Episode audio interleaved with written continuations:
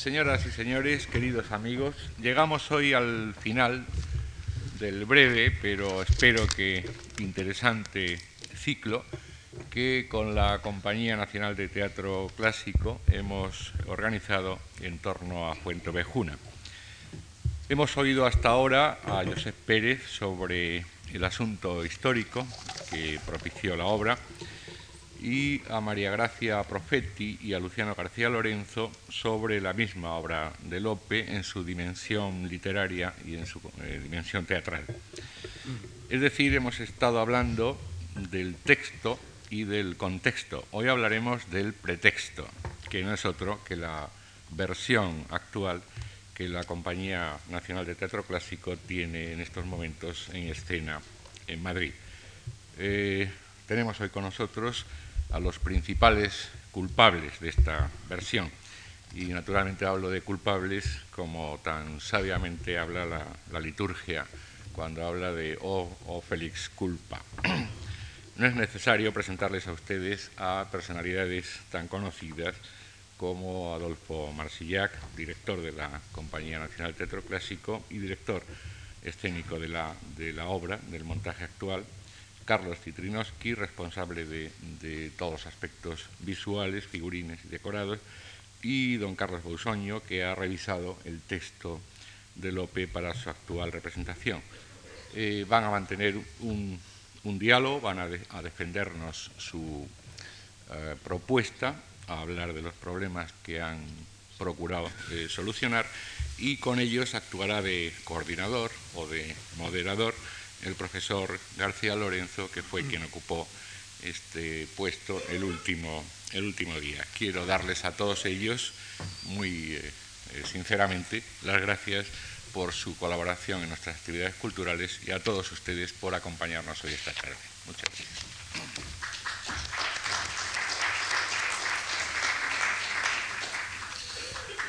Muchas gracias. Eh, yo lo que voy a hacer simplemente eh, hoy es, como ha dicho eh, Antonio Gallego, hacer una brevísima presentación eh, de las personas que están hoy conmigo en la mesa para darles a ellos hoy la voz y que puedan ofrecer todo lo que tengan que decir en torno a la puesta en escena de Fuentevejuna. a mi derecha, como ustedes conocen y saben muy bien, está Adolfo Marsillac, Adolfo Marsillac es hoy director de la Compañía Nacional de Teatro Clásico, lo fue desde su fundación, luego un breve paréntesis en que ocupó la dirección general del Instituto Nacional de las Artes Escénicas y de la Música del Ministerio de Cultura para haber vuelto precisamente a la Compañía Nacional de Teatro Clásico con el montaje de La Gran Sultana y este segundo de Fuentevejuna en esta, en segunda etapa. Bueno, mm, yo tengo aquí eh, el currículum de Adolfo Marsillac, quizá el decir eh, algunas de sus películas, de sus obras teatrales, de sus series de televisión, eh, lo que traería consigo sería para muchos la nostalgia, la nostalgia, por ejemplo, recuerden ustedes de Silencio se rueda, Fernández punto y coma, etcétera, en televisión, eh, de películas como alguna de ellas mm, excelente, como Esquilache o Continua, que fue nominada para el Oscar, eh, obras como, por ejemplo, obras teatrales como Yo me bajo en la próxima y usted, que estuvo varios años en cartel y que seguramente muchos de ustedes vieron. Eh, y como director de teatro, bueno, pues eh, desde, aquellos años en que yo era estudiante y íbamos a, la representación del Tartufo de Molière por algo más que ver una obra de teatro, con todo lo que llevaba consigo aquella obra, el Marat Sade, el malentendido de Camus, o obras de autores españoles contemporáneos como las recogidas de Beatriz de Santa María de Giciaca, de José Martín Recuerda. En fin, creo que la personalidad de Adolfo Marsillac, dentro del campo del cine, de la televisión, Dentro del campo que se olvida también con frecuencia del periodismo, yo me acuerdo de unos artículos suyos en una revista española durante algún tiempo, ha escrito en más revistas, pero sobre todo en una, artículos incisivos, llenos de ironía, llenos de melancolía en muchas ocasiones, pero artículos excelentes. Por otra parte, el currículum que yo tengo se cierra con una serie de premios, de galardones, que ocupan, en lugar de decirlos, les diré a ustedes que ocupan algo así como 12 o 14 líneas. Con Adolfo Marsillac está también Carlos Citrinowski a mi izquierda, escenógrafo, eh, director teatral también. Eh, eh, Carlos Citrinowski, ah, perdón. Eh, disculpen ustedes, está a la derecha, es verdad. Creí que había venido conmigo, había venido conmigo y creí que se había quedado a este lado. Sí. Carlos Titrinowski, bueno, es autor de más de 80 espectáculos, tanto en España como en el extranjero. Ha montado a Lope de Vega, a Eduard Albí, Arnold Wesker, Peter Weiss, eh, Arthur Miller, Shakespeare, con la Compañía Nacional de Teatro Clásico, de la cual hoy es director adjunto, fue director técnico y es director adjunto. Ha montado con Adolfo Marsillac eh, obras que muchos de ustedes también han visto, como la primera, El médico de su honra, y la segunda, Los locos de Valencia, antes que todos miraban con una escenografía que veníamos ahora comentando eh, francamente sugestiva, hasta La Gran Sultana y Fuente Ovejuna, eh, que es eh, una de las razones fundamentales, no la única, naturalmente, por la cual él está aquí hoy con nosotros. Carlos Citrinos, es un hombre de, les puedo asegurar a ustedes porque lo conozco, es un hombre de no muchas palabras, pero las que dice les puedo asegurar que siempre son realmente interesantes. Y mm, Carlos Busoño, bueno, si todos para mí significan algo, eh, incluso en mis recuerdos de, estudiante, eh, Carlos Busoño lo significa muy eh, intensamente. Carlos Busoño es para mi generación la teoría de la expresión poética. Eh, cada uno llevamos eh, con nosotros, eh, yo diría que entre comillas, una cruz, y la suya es ser el autor de la teoría de la expresión poética. Yo recuerdo que cuando he ido a universidades extranjeras, me preguntan por dos o tres personas y siempre me preguntan, ¿y conoce usted al autor de la teoría de la expresión poética? Porque, bueno, ese ha sido el libro, bastantes, muchos no pasan ni siquiera por uno, bien que él pasa no solo por sus obras críticas, sino sobre todo, y algunos de sus libros de poemas son extraordinarios, también como poeta. Carlos ha hecho la adaptación de Fuente Ovejuna con nosotros, con la Compañía Nacional de Teatro Clásico, y quiero eh, con él cerrar esta presentación, pero al mismo tiempo mencionar que eh, ha sido siempre intención eh, de la compañía ah, que, sea precisamente un poeta o un escritor un creador el que, junto con el director de la obra, haga la adaptación de la misma.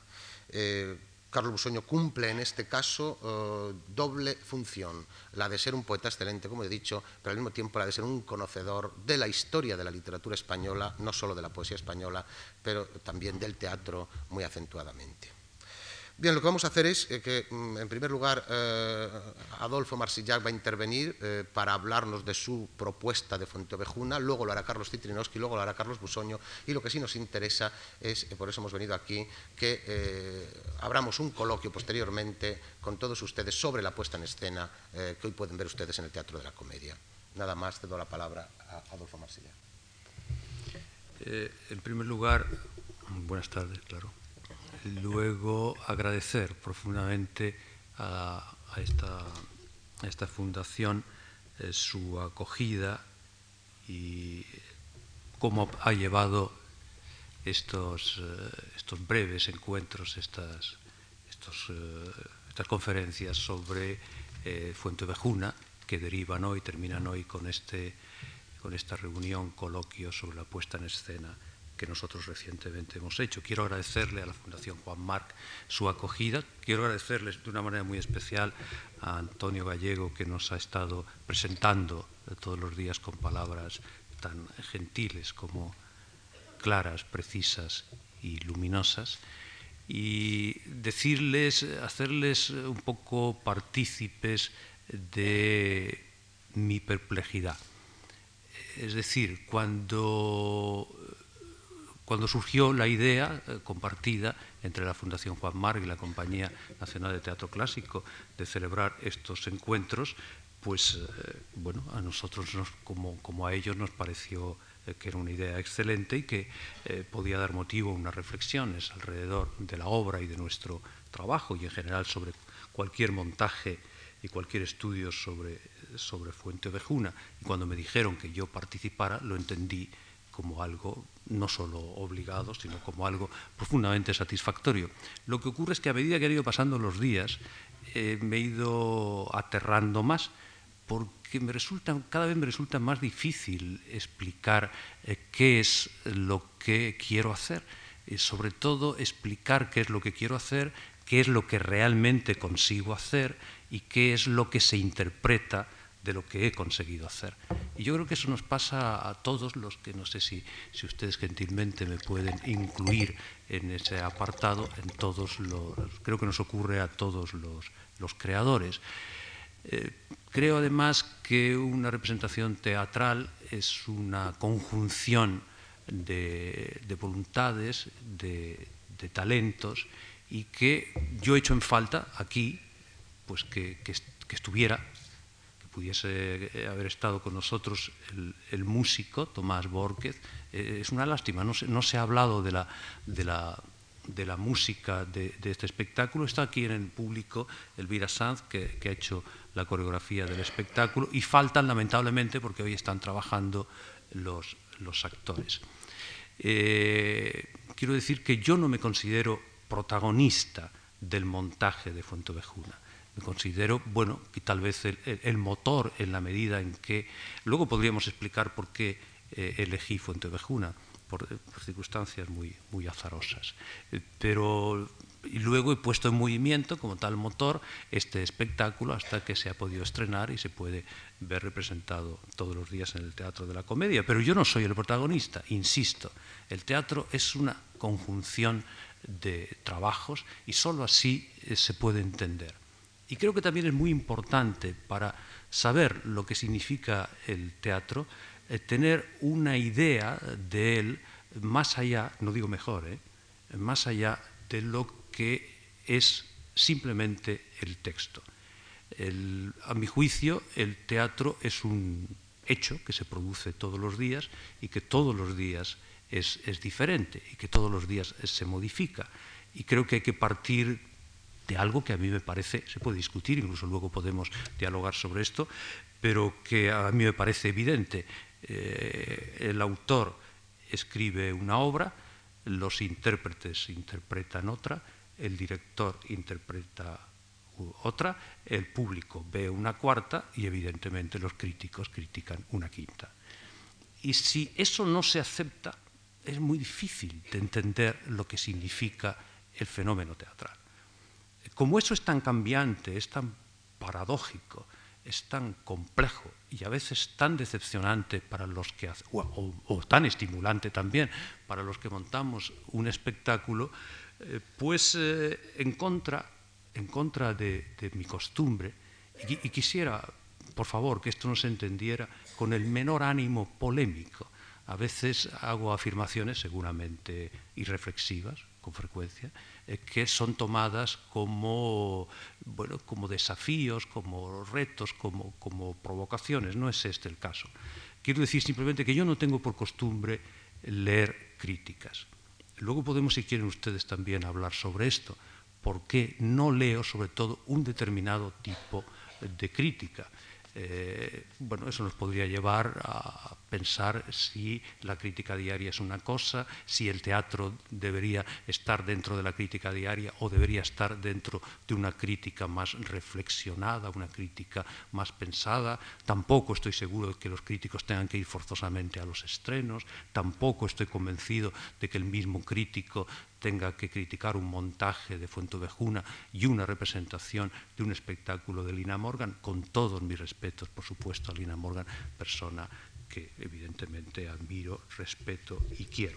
Entonces, quería explicarles que en contra de lo que eh, normalmente hago, pues esta vez he leído las críticas y para ver qué había sucedido, qué es, porque uno a veces cree hacer una cosa, como ya he dicho, resulta que hace otra, totalmente distinta.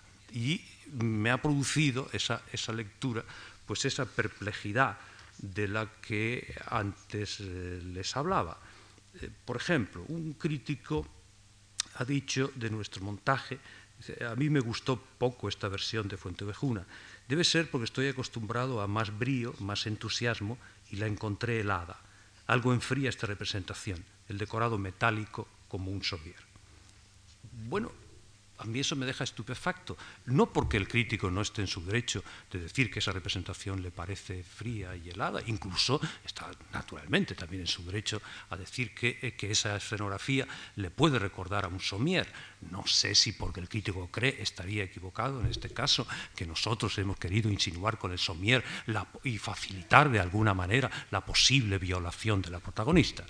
No, exactamente no es eso, pero lo, que me asombra es que nosotros hemos intentado hacer un espectáculo caliente y que durante todo el tiempo los actores eh, participaban de esa, de, esa, de esa impresión y no solo eso, sino el público. Por eso creo que los críticos no deberían ir el día del estreno, que es la peor representación de todas.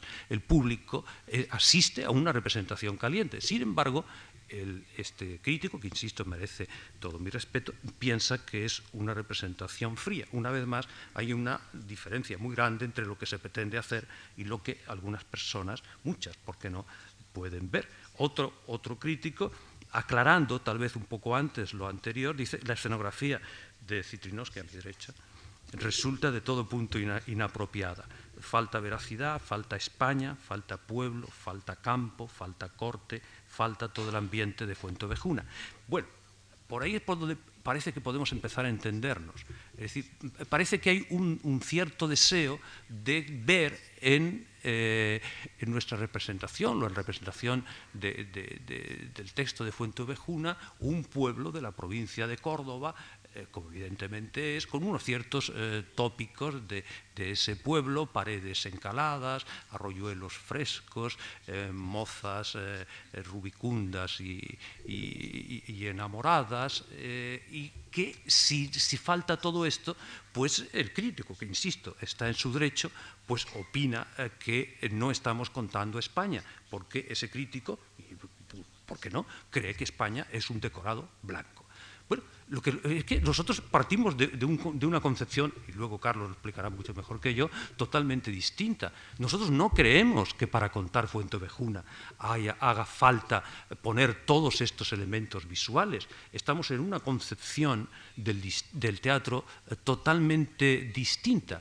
Eh, creemos, sí, es que, bueno, yo evitaría la palabra somier, pero si no queda más remedio, pues la tendré que aceptar, creemos que también en ese espacio eh, más o menos de somierado, pues se puede eh, contar una historia como Fuentevejuna, incluso que es mejor, porque si, si, a una obra se la despoja de sus elementos ambientales, eh, seguramente más pintorescos, quizá entonces es cuando se descubra las múltiples facetas que tiene esta obra. El otro día aquí decía la profesora Profetti que justamente lo que está bien de una obra es todas las interpretaciones que se pueden hacer eh, sobre ella.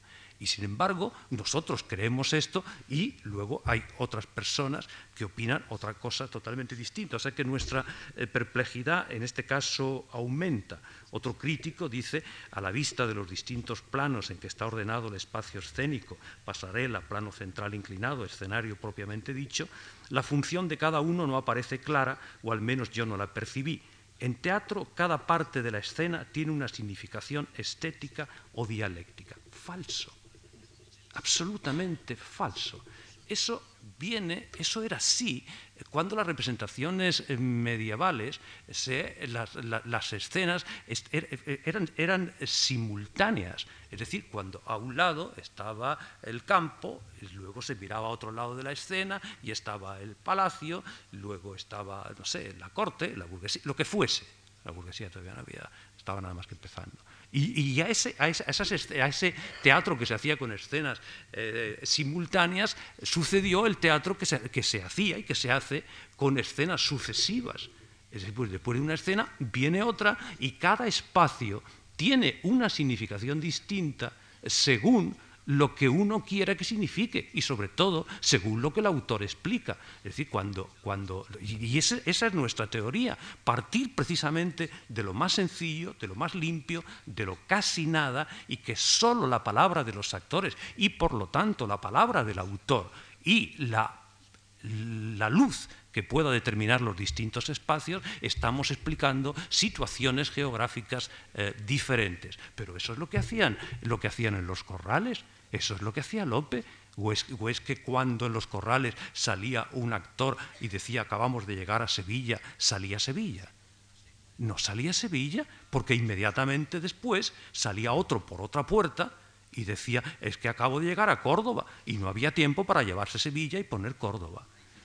Quiere decirse que entonces nosotros estamos en la idea de que el teatro es una sugestión sobre los espectadores. Y que son los espectadores los que tienen la obligación de poner Sevilla y de poner Córdoba, no nosotros, porque no nos interesa en absoluto, porque si contamos solo Sevilla y contamos solo Córdoba, contaremos las obras de acuerdo a una sola circunstancia geográfica.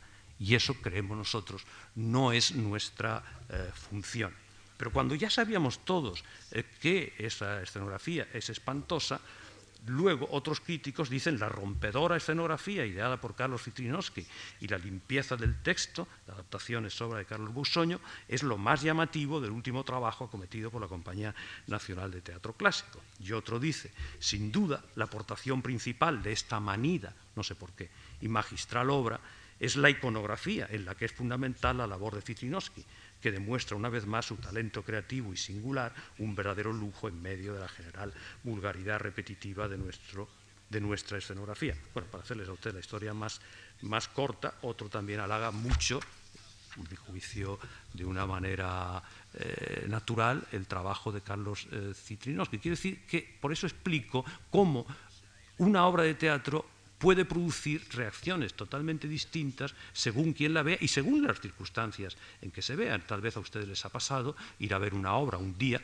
y no gustarles o gustarles poco, o al revés, y, luego al cabo de un tiempo ir con otra persona que les ha podido, que les ha podido a ustedes influir y ese día parecer que la obra es totalmente distinta. contaba Gastón Batí eh, que no sé eh, qué, obra hacían en, en París, que gustaba mucho excepto, los viernes. Y los viernes no gustaba hasta que porque descubrieron que había una señora los viernes, tampoco se sabe porque esa señora, pues por lo menos yo no lo sé, no me lo pregunten, iba los viernes, iba además los viernes con un sombrerito con una pluma especial. Bueno, entonces esa señora que iba evidentemente furiosísima a ver ese espectáculo, ignoro también las causas de su furor, pues provocaba unas reacciones contrarias en los espectadores y ese espectáculo, que siempre era éxito, fracasaba los viernes. decir que, eso es una cosa que ocurre en nuestro oficio y que lo hace tan estupendo, tan relativo y tan imposible al mismo tiempo.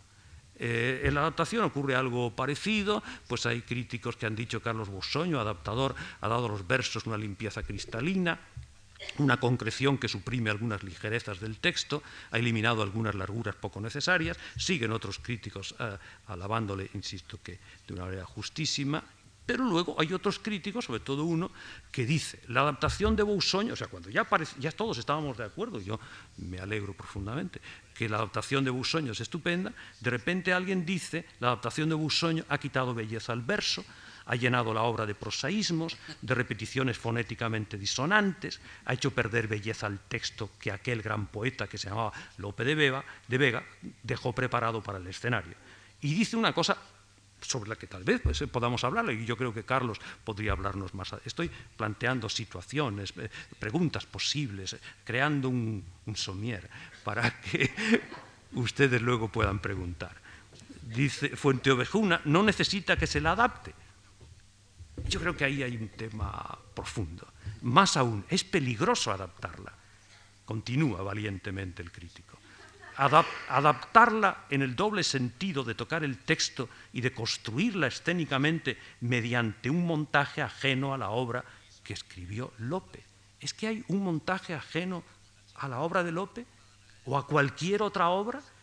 ¿Significa esto que se habría hecho una vez Fuente Ovejuna y siempre se habría repetido el mismo montaje? ¿Es que no hay la menor posibilidad de cambiar las cosas? ¿Es que el arte no es un continuo riesgo? ¿Es que el arte en, gran, en parte o en gran dosis no es una continua equivocación?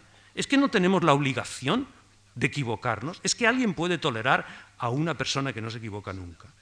Yo desde luego no, y con criterios artísticos eh, muchísimo menos. Pero, todo esto hablará eh, Carlos Busoño más adelante. En cuanto a la dirección escénica, bueno, pues eh, eh, un crítico dice, no sé, no recuerdo exactamente por qué, dice, es una escuela actual y Adolfo Marsillar, que es un director muy actual. Claro, como no explica si lo de la actualidad es un concepto positivo o negativo, pues yo no sé muy bien si eso es un elogio o todo lo contrario. Pero luego dice eh, que parece, sin embargo, haber dejado a los actores una gran libertad para su dicción. No es verdad. No es posible que eso sea verdad. Yo me puedo haber equivocado.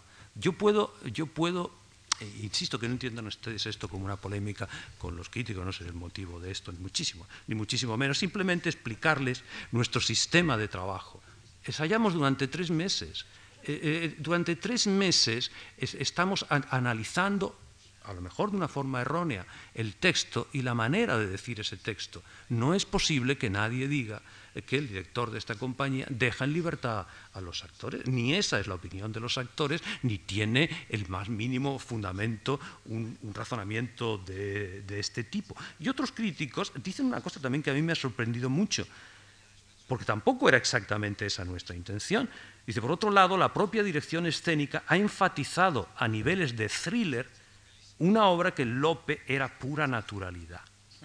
O sea, pura naturalidad, un texto en el que se dice que al comendador le hicieron mil heridas crueles, lo arrojaron por una ventana, lo recogieron luego las mujeres con picas y espadas, le acuchillaron el rostro y lo cortaron en tantos pedacitos que dice Lope, las mayores tajadas las orejas a ser vienen. Esa es la pura naturalidad del texto de Lope de Vega? Es decir, un, determinado tipo de crítica puede pensar que estamos haciendo un thriller. No, es difícil de creer eso. Lo que sucede es que nosotros hemos intentado descubrir lo que es la obra dentro de una situación histórica que contó aquí perfectamente eh, José Pérez en la primera de estas conferencias. Esta es una situación bélica este país estaba en guerra y por eso, porque este país estaba en guerra, nosotros hemos hecho un montaje bélico. No tenemos la culpa de que la gente de la Orden de Calatrava vistiera de negro y encima llevaran una cruz roja. Si eso puede recordar a un cierto nazismo, no ha sido nuestra intención, y sobre todo que eso pueda recordar a un thriller, realmente lo que ocurre es que hemos intentado quitar, y, Carlos Bousoño es testigo de eso, y yo creo que lo ha hecho muy bien, quitar una, una serie de, de, versos y de situaciones puramente anecdóticas que nosotros hemos creído que distraían de la función principal de este texto, que es un texto en el que, por un lado, hay una historia profundamente dramática la historia de, de, Laurencia y de las mujeres de ese pueblo avasalladas por ese tirano y luego hay una historia, hay una historia pegada a una situación de guerra civil. Y así se tiene que entender este montaje. Si no, ¿por qué creen ustedes que nosotros ponemos unas lonas? Es decir, esas lonas no salen porque sí, salen de la necesidad de contar al espectador que estamos situando esta, esta, obra en un contexto histórico y bélico. Está ocurriendo una guerra civil. Y lo que nosotros pretendemos, y se puede discutir sobre esto, y tal vez luego en el coloquio podamos dialogar, queremos aproximar las imágenes exteriores, la iconografía de nuestro, de nuestro espectáculo a las imágenes que tienen los espectadores de hoy. Es decir, es que hay cosas que no podemos ignorar. No es verdad. Ustedes, y lo digo en su elogio, no pertenecen al siglo XVII. No, ni siquiera yo. No, pertenecen al siglo XX y ustedes quieran o no quieran, están viendo la televisión y tienen una, iconografía que les está bombardeando continuamente en, su, en su cerebro. Entonces nosotros lo que intentamos es que lo que ponemos ahí no tenga un aire museístico que esté tan alejado de lo que ustedes están acostumbrados a ver como para que esa historia se les haga a ustedes incomprensible. Y si no, yo les invito a que vayan, hagan ustedes la experiencia, tienen valor de ir a ver una película sobre el Eduardo II de Marlowe, que la están pasando por ahí, verán ustedes lo que de repente los ingleses, que están acostumbrados a hacer a Marlowe y a Shakespeare tanto más que nosotros, a nuestros clásicos, pues eh, hacen con sus interpretaciones eh, actuales. Bueno, como me estoy extendiendo demasiado y estoy poniéndome ya pesado, voy a ir un poco al final. Bueno, usted habla también... Eh, ha habido interpretaciones distintas sobre, sobre, el concepto, sobre cómo, cómo nuestros actores dicen, dicen el verso. También sobre esto en el coloquio tal vez eh, podríamos, podríamos hablar. Yo creo que esto eh, se, exagera. En, la última intervención de, Luciano García Lorenzo el otro día, hablando del, soneto, del soneto de Laurencia, a mí me, sorprendió, bueno, me sorprendió, me pareció muy bien, porque yo venía aquella tarde, el martes, de ensayar ese soneto. ¿Y por qué venía yo de ensayar ese soneto? Ah, claro, porque Lope dice que los sonetos están muy bien para esperar. Perfecto. Y, están, normalmente los sonetos aparecen como incrustados en las obras, también Carlos puede hablar de esto, en, nuestras obras clásicas. Pero es que la protagonista de la obra en nuestro montaje no está esperando, o está esperando de una forma angustiada. Entonces, ese es el problema. ¿Cómo se dicen los 14 versos? del soneto, manteniendo el ritmo del soneto, aceptando todas las reglas que yo creo que se tienen que aceptar naturalmente de Lope, pero al mismo tiempo no traicionando una situación que nosotros en nuestro, en nuestro montaje damos y que además también está en el texto. De ahí es donde yo creo que vienen muchas veces los problemas de la recitación actual del verso porque hay una cosa muy curiosa. Normalmente se acepta, o yo veo que se elogia mucho, los montajes o ciertos montajes de nuestras obras clásicas con la mínima imaginación del director. Entonces da la impresión de que lo que se quiere precisamente es que los directores no tengamos imaginación, para que los actores, cuanto más puestos en fila, mejor, cuanto más próximos a los espectadores, eh, mejor,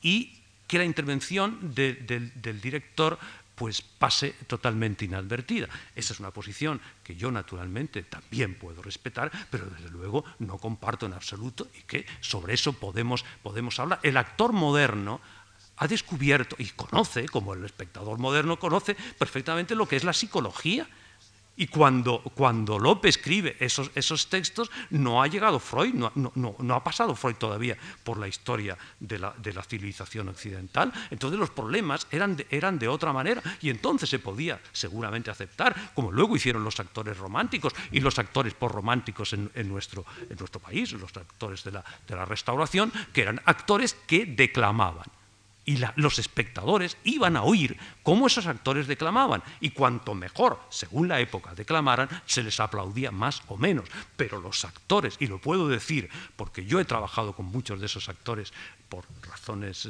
de... Yo entonces era muy niño o muy joven, pero he trabajado con ellos y nadie se planteaba el menor problema psicológico de cómo eran los personajes, en absoluto. Lo único que se planteaba era cómo sonaba el verso Solo eso. Y con unas cosas que se llamaban, unos tonos finales que se llamaban latiguillos, según cómo se dijera ese latiguillo, el público aplaudía o no. Porque yo he trabajado incluso con Enrique Borrás y Enrique Borrás me decía que donde quería yo, no sé por qué, que le aplaudieran por la tarde, por la noche. Y yo decía, pues en tal sitio, decía, bueno, y efectivamente no fallaba. ¿Es que el público entendía lo que decía Enrique Borrar? Nuevamente no, pero, pero no iban a eso. Iban a que eso sonara de una forma que producía en el espectador la necesidad de aplaudir. Evidentemente, de eso a olvidar todas las reglas de, la ordenación estrófica y decir los versos mal, pues ese es otro problema. Y yo naturalmente tampoco voy a defender esta, esta posición. Y ya últimamente para terminar, no es lamentar que no se haya hablado de la música, tampoco se ha hablado del vestuario, tampoco de la iluminación, y decir que todas las, todas las, distintas reacciones eh, que ha producido en nuestros críticos eh, nuestro montaje coinciden en un final esperanzador, porque al final de todo todos lo que sí dicen es que la obra gustó mucho y tuvo mucho éxito. Bueno, pues eh, creo que con eso nosotros nos podemos de momento conformar.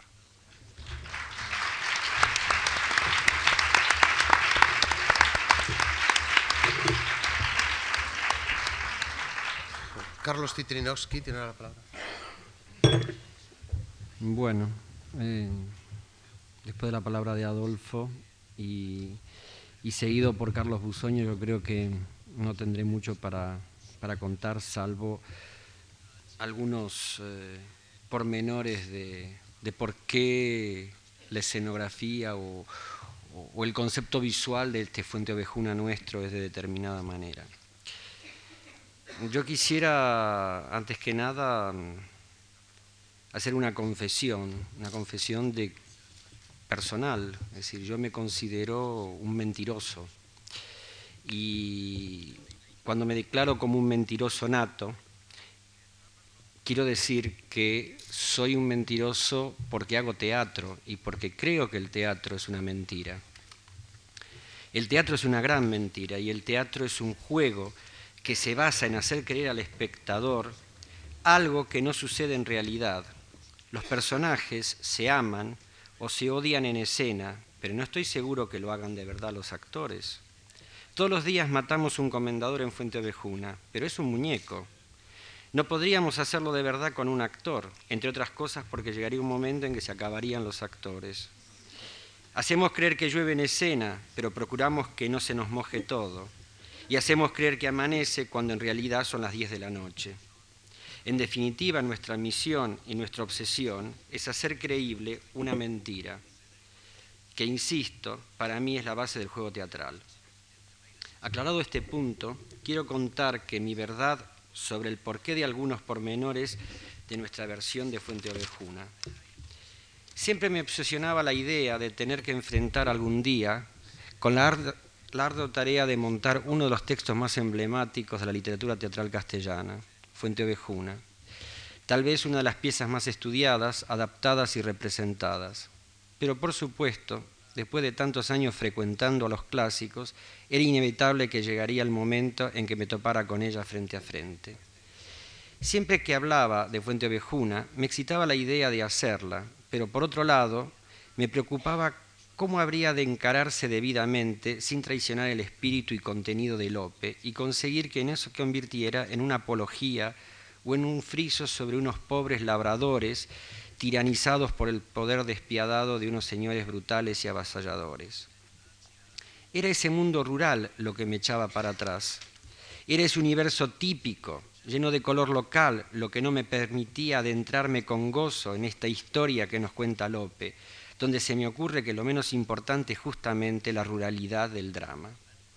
Siempre que he visto representado Fuente Ovejuna, se ha subrayado el carácter campesino e indefenso de unas gentes que lograban enfrentarse con el poder, iniciando, en el mejor de los casos, un simulacro de revolución. Para Adolfo Marsillac y para mí, Fuente Ovejuna, no es solo una historia de injusticia y violaciones, ni, ni, mucho menos una parábola de buenos y malos como sinónimos de labradores y militares abusadores del poder.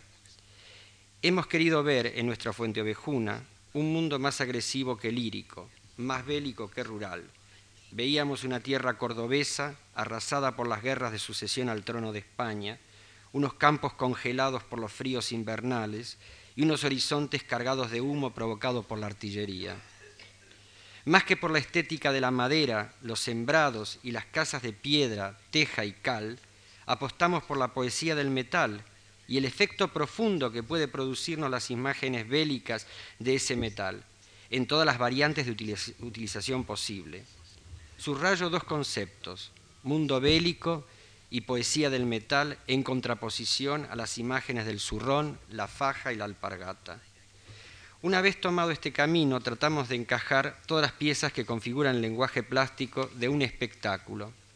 La escenografía no debía, no debía ser un mero decorado que recordara o ambientara los distintos lugares donde desarrolla la acción de Fuente Ovejuna, sino, sino un espacio teatral único, con la flexibilidad suficiente para contar esta historia y despertar la imaginación de los espectadores, estimulados y ayudados por unos actores, actores diciendo simplemente el texto. ¿Se puede contar este drama de Lope en un espacio vacío, rectilíneo, lleno de aristas, metálico, apoyado por momentos con unas lonas de camiones militares o tableros, sillas y cajones con resonancias abarricadas? Sí, es posible. Solo debíamos acercar al espectador de hoy al lenguaje que evocara estos hechos en una ficción eh, que en la ficción sucede durante el reinado de los reyes católicos. Esta aproximación la buscamos a través del vestuario. Tratamos de encontrar los paralelismos entre la vestimenta medieval y la ropa actual, haciendo coincidir los tejidos, el corte de las prendas y el calzado de fácil adquisición en cualquier tienda local. Sumando a, todo esto otro ingrediente, que todo tuviera un ligero aspecto a la ropa de ensayo que usan habitualmente los actores, sudaderas, camisetas, pantalones cortos, chandals, etc. Para completar la imagen de esta fuente ovejuna, solo nos falta una iluminación que apoye ese frío, ese estado de agresión y provocación del que hablábamos. Una, vez una luz generada por lámparas químicas, sin filtros de color y sin la técnica de los cristales ópticos, ayudan a crear un clima más violento y agresivo en la representación, donde intentamos aproximar e involucrar al espectador por todos los medios posibles. Por supuesto, esta no es la única manera de representar Fuente Ovejuna, hay tantas otras como creadores existen. Y volviendo a lo que dije al principio, tantas como mentirosos existen.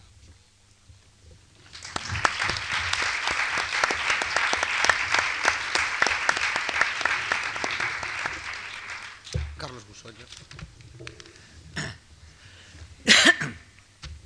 Eh, cuando me hablaba Carlos de la mentira, que es el arte, el arte es ilusión, evidentemente el teatro lo es en, en alto grado, yo me acordaba de un verso que yo había escrito hacía mucho tiempo, que decía, sé la mentira y sé la de verdad.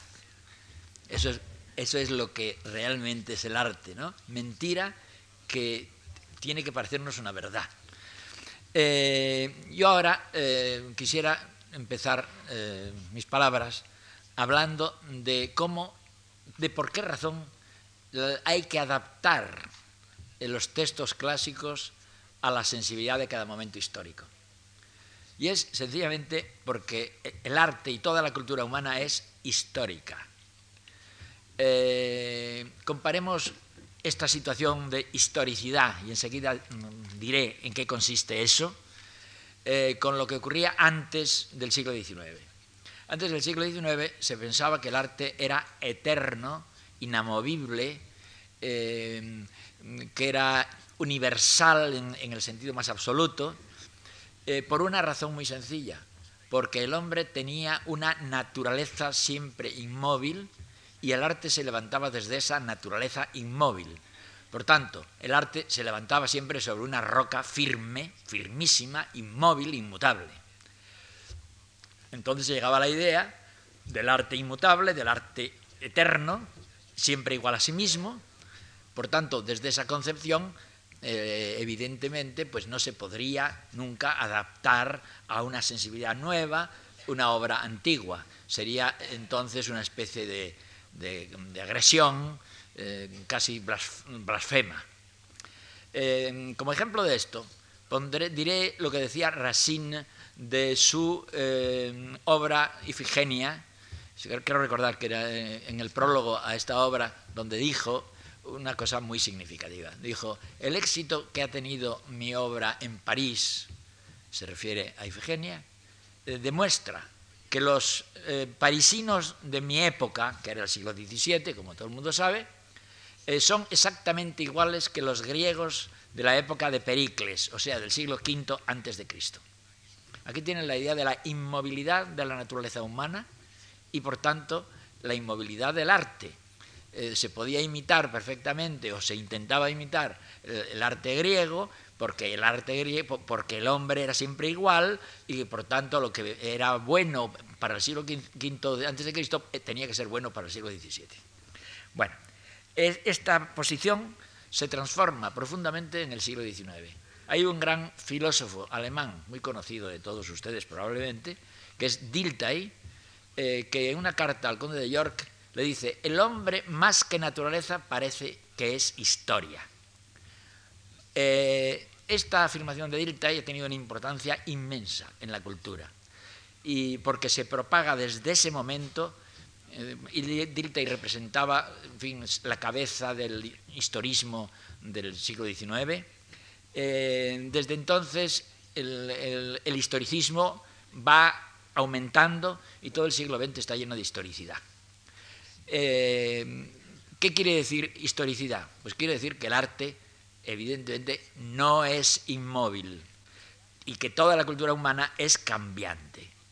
Que el arte no se levanta desde una estructura inmóvil que sería la naturaleza humana, eh, sino que se levanta desde un sitio perfectamente móvil que es la cultura del hombre que siempre es fugaz.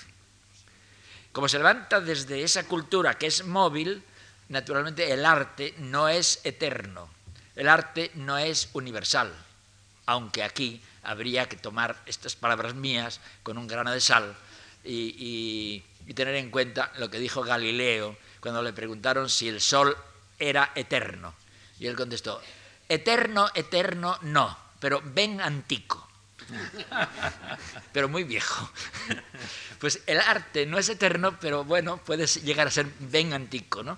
Eh, puede ser, eh, llegar a ser muy viejo, muy y, y evidentemente nos gusta muchísimo Virgilio, a mí siempre me ha gustado enormemente, es un poeta de mi predilección. Y, sin embargo estoy seguro de que lo que sentían los romanos eh, frente a, la Eneida no es lo mismo que sentimos nosotros. En primer lugar, porque la cantidad en los versos, la idea de cantidad ha cambiado. Eh, perdón, no sabemos exactamente en qué consistía, tenemos una cierta idea, pero lo que eran las sílabas largas y breves, pero de ninguna manera sabemos cómo, el canturreo en qué consistía la lectura de versos. Pero es que además la idea sobre Roma, de los romanos era muy distinta de la nuestra. La Eneida es un canto a la grandeza romana, a, ciertas, cierta idea de imperio, que naturalmente es una idea completamente histórica, y podemos ahora estar muy en contra de todos los imperios y parecernos muy malos imperios, etc. Y entonces vemos las obras de otra manera. Bien. Eh, incluso la idea de que el hombre es un animal racional, eh, también eso de de que el arte se levanta desde la naturaleza racional del hombre siempre igual a sí misma, tampoco es verdad. Eh, en fin, es evidente que, por ejemplo, los, eh, los, eh, el Homo sapiens aparece de pronto por una mutación de un homínido ya muy inteligente, pero evidentemente no racional. Vamos a distinguir entre entre racionalidad e inteligencia. Eh, la, inteligencia es conocer las realidades como realidades y no como estímulos para la acción. La razón es, en cambio, la capacidad que tenemos de, mm, tener en nuestra mente los objetos eh, sin necesidad de verlos. Eso es la, la racionalidad, ¿verdad? Para lo cual hace falta el lenguaje. De modo que para el hombre se hiciera, para que el Homo sapiens se hiciera realmente un animal racional, fue necesario primero el lenguaje.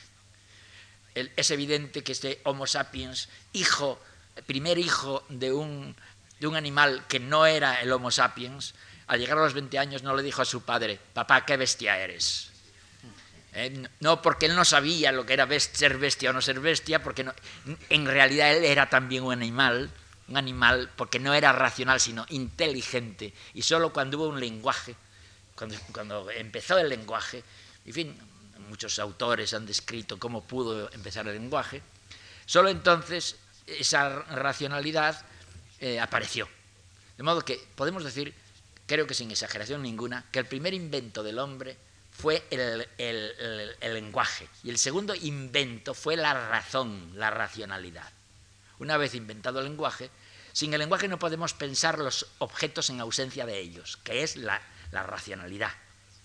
Solo a través del lenguaje podemos pensar, esto lo dicen todos los lingüistas, solo a través del lenguaje podemos pensar en ausencia de los objetos. Esto es la diferencia con la inteligencia.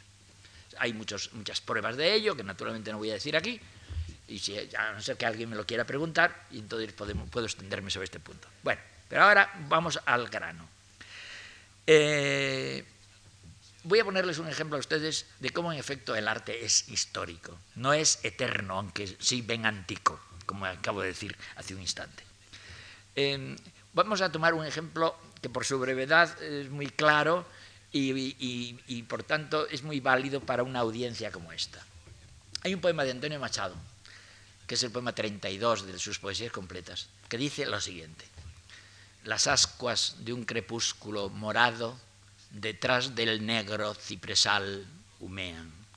En la glorieta en sombra está la fuente, con su alado y desnudo amor de piedra que sueña mudo. En la marmórea taza reposa el agua muerta. Este poema nos produce un efecto evidentemente negativo, un, de, un, efecto fúnebre, y eh, hace muchos años me pregunté por qué producía ese efecto fúnebre. Y me di cuenta de la, que la razón de, de ese sentimiento tan extraño, es decir, que la descripción de un paisaje que no tiene nada de fúnebre, que no tiene nada de negativo, produjera en nosotros un efecto negativo, se debía a que las palabras se asociaban de, manera no consciente eh, con algo que sí era negativo, que es la muerte.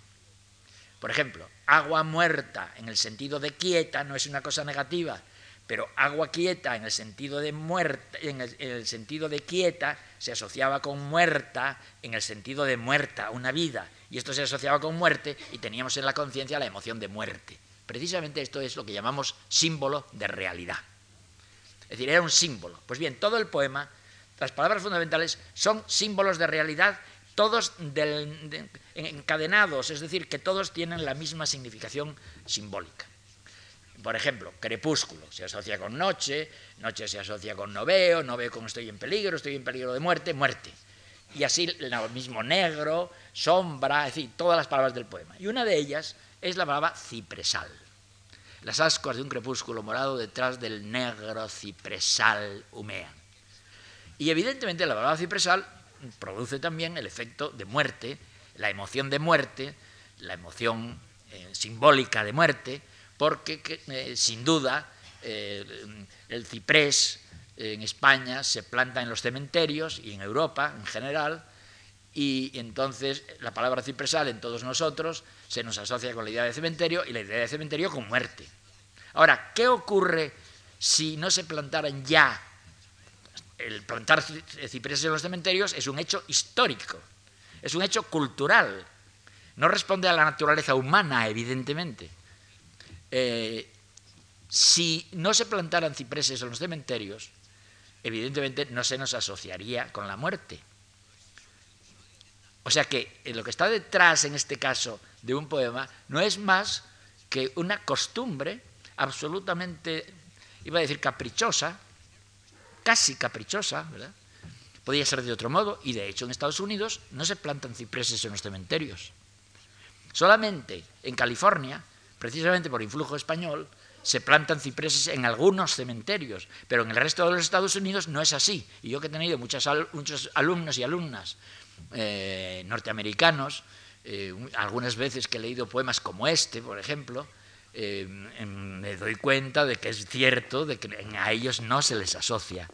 Así como en Inglaterra, por ejemplo, la palabra tejo se, se, asocia, con muerte y nosotros no, por la misma razón, porque se ponen tejos en los cementerios. Entonces, aquí vemos que la poesía se levanta desde la cultura humana.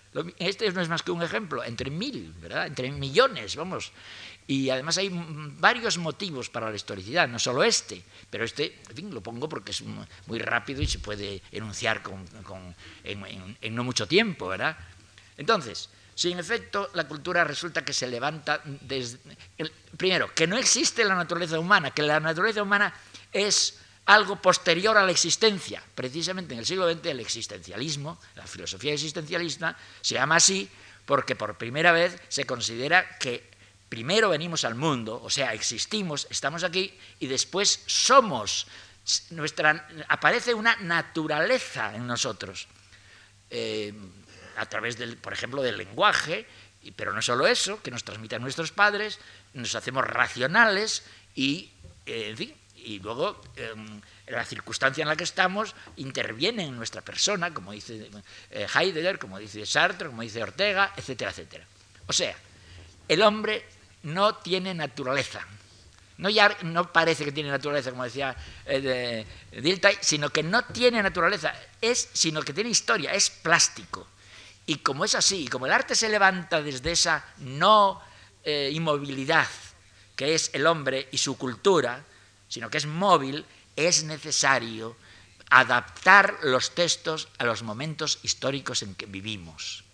Este es el motivo fundamental de todo lo que, eh, por ejemplo, eh, Malraux eh, limpió las catedrales francesas, le quitó el color negro que tenían, hubo cierto escándalo de que se atentara contra algo tan sagrado como eran esos monumentos históricos, y en realidad Malraux es lo que hacía, devolver a esas catedrales el color que habían tenido en su origen, porque en su origen no eran negros, evidentemente eran piedras que no eran negras, eh, sin duda era la pátina de los siglos, la suciedad de las ciudades y del ambiente eh, que estaba allí eh, tapando la obra. Pues bien, en las obras clásicas, evidentemente, hay muchos elementos que son completamente fruto de unas costumbres, de unas creencias de época que hoy no tenemos, y por tanto no podemos reaccionar ante ellas del mismo modo. Entonces, evidentemente, los adaptadores tienen que adaptar a la sensibilidad de hoy las obras para que sigan teniendo el valor que tuvieron. Por ejemplo, en la obra que, me ha tocado a mí adaptar, pues había muchas cosas, eh, que se vio, por ejemplo, eh, Mendo, que es una persona que es eh, absolutamente analfabeto, como dice el propio texto de Lope, eh, pues cita a Aristóteles, cita a Platón, cita a personajes históricos. Claro, eso hoy no lo podemos admitir. Entonces sí se admitía por una serie de razones que no voy ahora a decir, ¿verdad? Para no alargarme. Pero hoy no podemos admitir eso. y ciertas cosas que eran graciosas entonces no nos hacen gracia. ¿Qué duda cabe, por ejemplo, que los chistes que les hacen mucha gracia a los niños no nos hacen gracia a los mayores? Eso es evidente esos chistes de tipo marrón, que les, encanta, porque están en el periodo anal, como diría Freud, ¿verdad?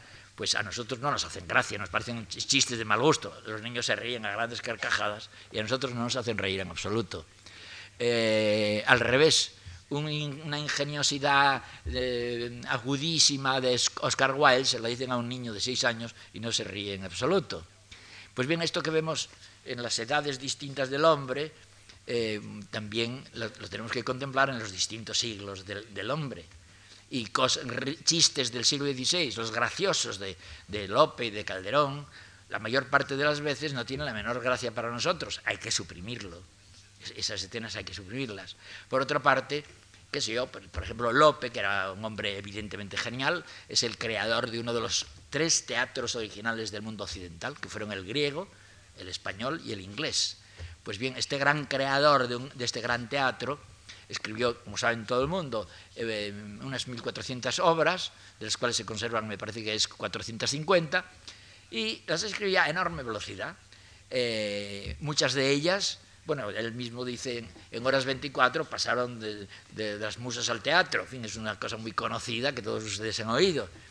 Eh, bueno, pues este, este gran hombre escribió algunas obras admirables que, siguen produciéndonos una gran emoción, una de ellas Fuente Ovejuna, pero algunas de ellas están versificadas rápidamente y eh, él prefería hacer una obra nueva a corregir lo que había escrito. Por otra parte, las obras de Lope anduvieron por ahí, en boca de los mm, comediantes.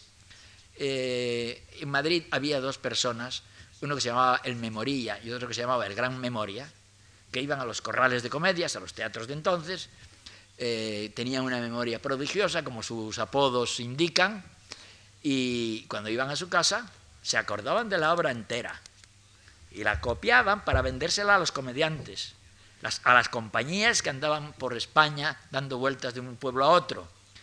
Y naturalmente, como no recordaban del todo las obras, las recordaban, en fin, mucho, pero no todo, cuando había zonas que no se acordaban, lo hacían ellos. Y Lope decía que a 100 versos ajenos había uno suyo, cuando volvía a, ver las obras suyas que andaban por ahí. Eh, se publicaron nueve tomos de, las obras completas en forma piratesca, en las que no intervino Lope, y luego ya Lope, en vista de esto, en fin, él mismo mm, publicó el resto de los tomos de su, teatro.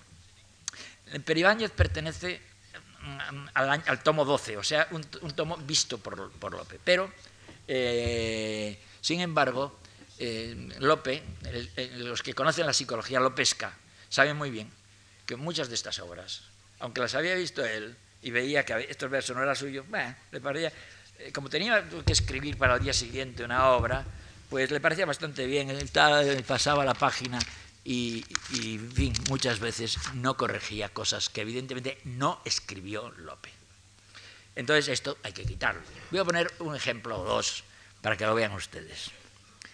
Por ejemplo, el maestre dice, el texto de López decía esto y verán cómo lo he dejado yo. ¿Qué hay de guerra por allá? Comendador, estad atento y sabréis la obligación que tenéis. Maestre, decid que ya lo estoy, ya. Decid que ya lo estoy, ya. Bueno, este ya es un ripio, es evidente. Y además estoy seguro de que no lo escribió Lope. Lope podía a veces, en fin, a veces escribía cosas geniales y a veces cosas más, más corrientes, pero evidentemente nunca versificaba mal cuando se ponía en serio a versificar. Es uno de los versificadores más fluidos y, estos ripios que hay aquí. ¿Qué hay de guerra por allá? Estad atento y sabréis la obligación que tenéis. Decid que ya lo estoy, ya. Este ya es para rimar y no otra cosa, porque ya lo ha dicho antes, el ya. Tuve que ponerlo así. De guerra podréis eh, hablarme, dice maestre, ¿de guerra podréis hablarme? Comendador, a saber muy pronto vais la obligación que estáis, si a bien tenéis escucharme. Bueno, tuve que quitar el ripio y tuve que cambiar la, rima, ¿verdad? Eh, en algún caso, mm, dice por ejemplo, Pascuala, anda ya. Es cuando la otra le dice que el comendador que va tras ella.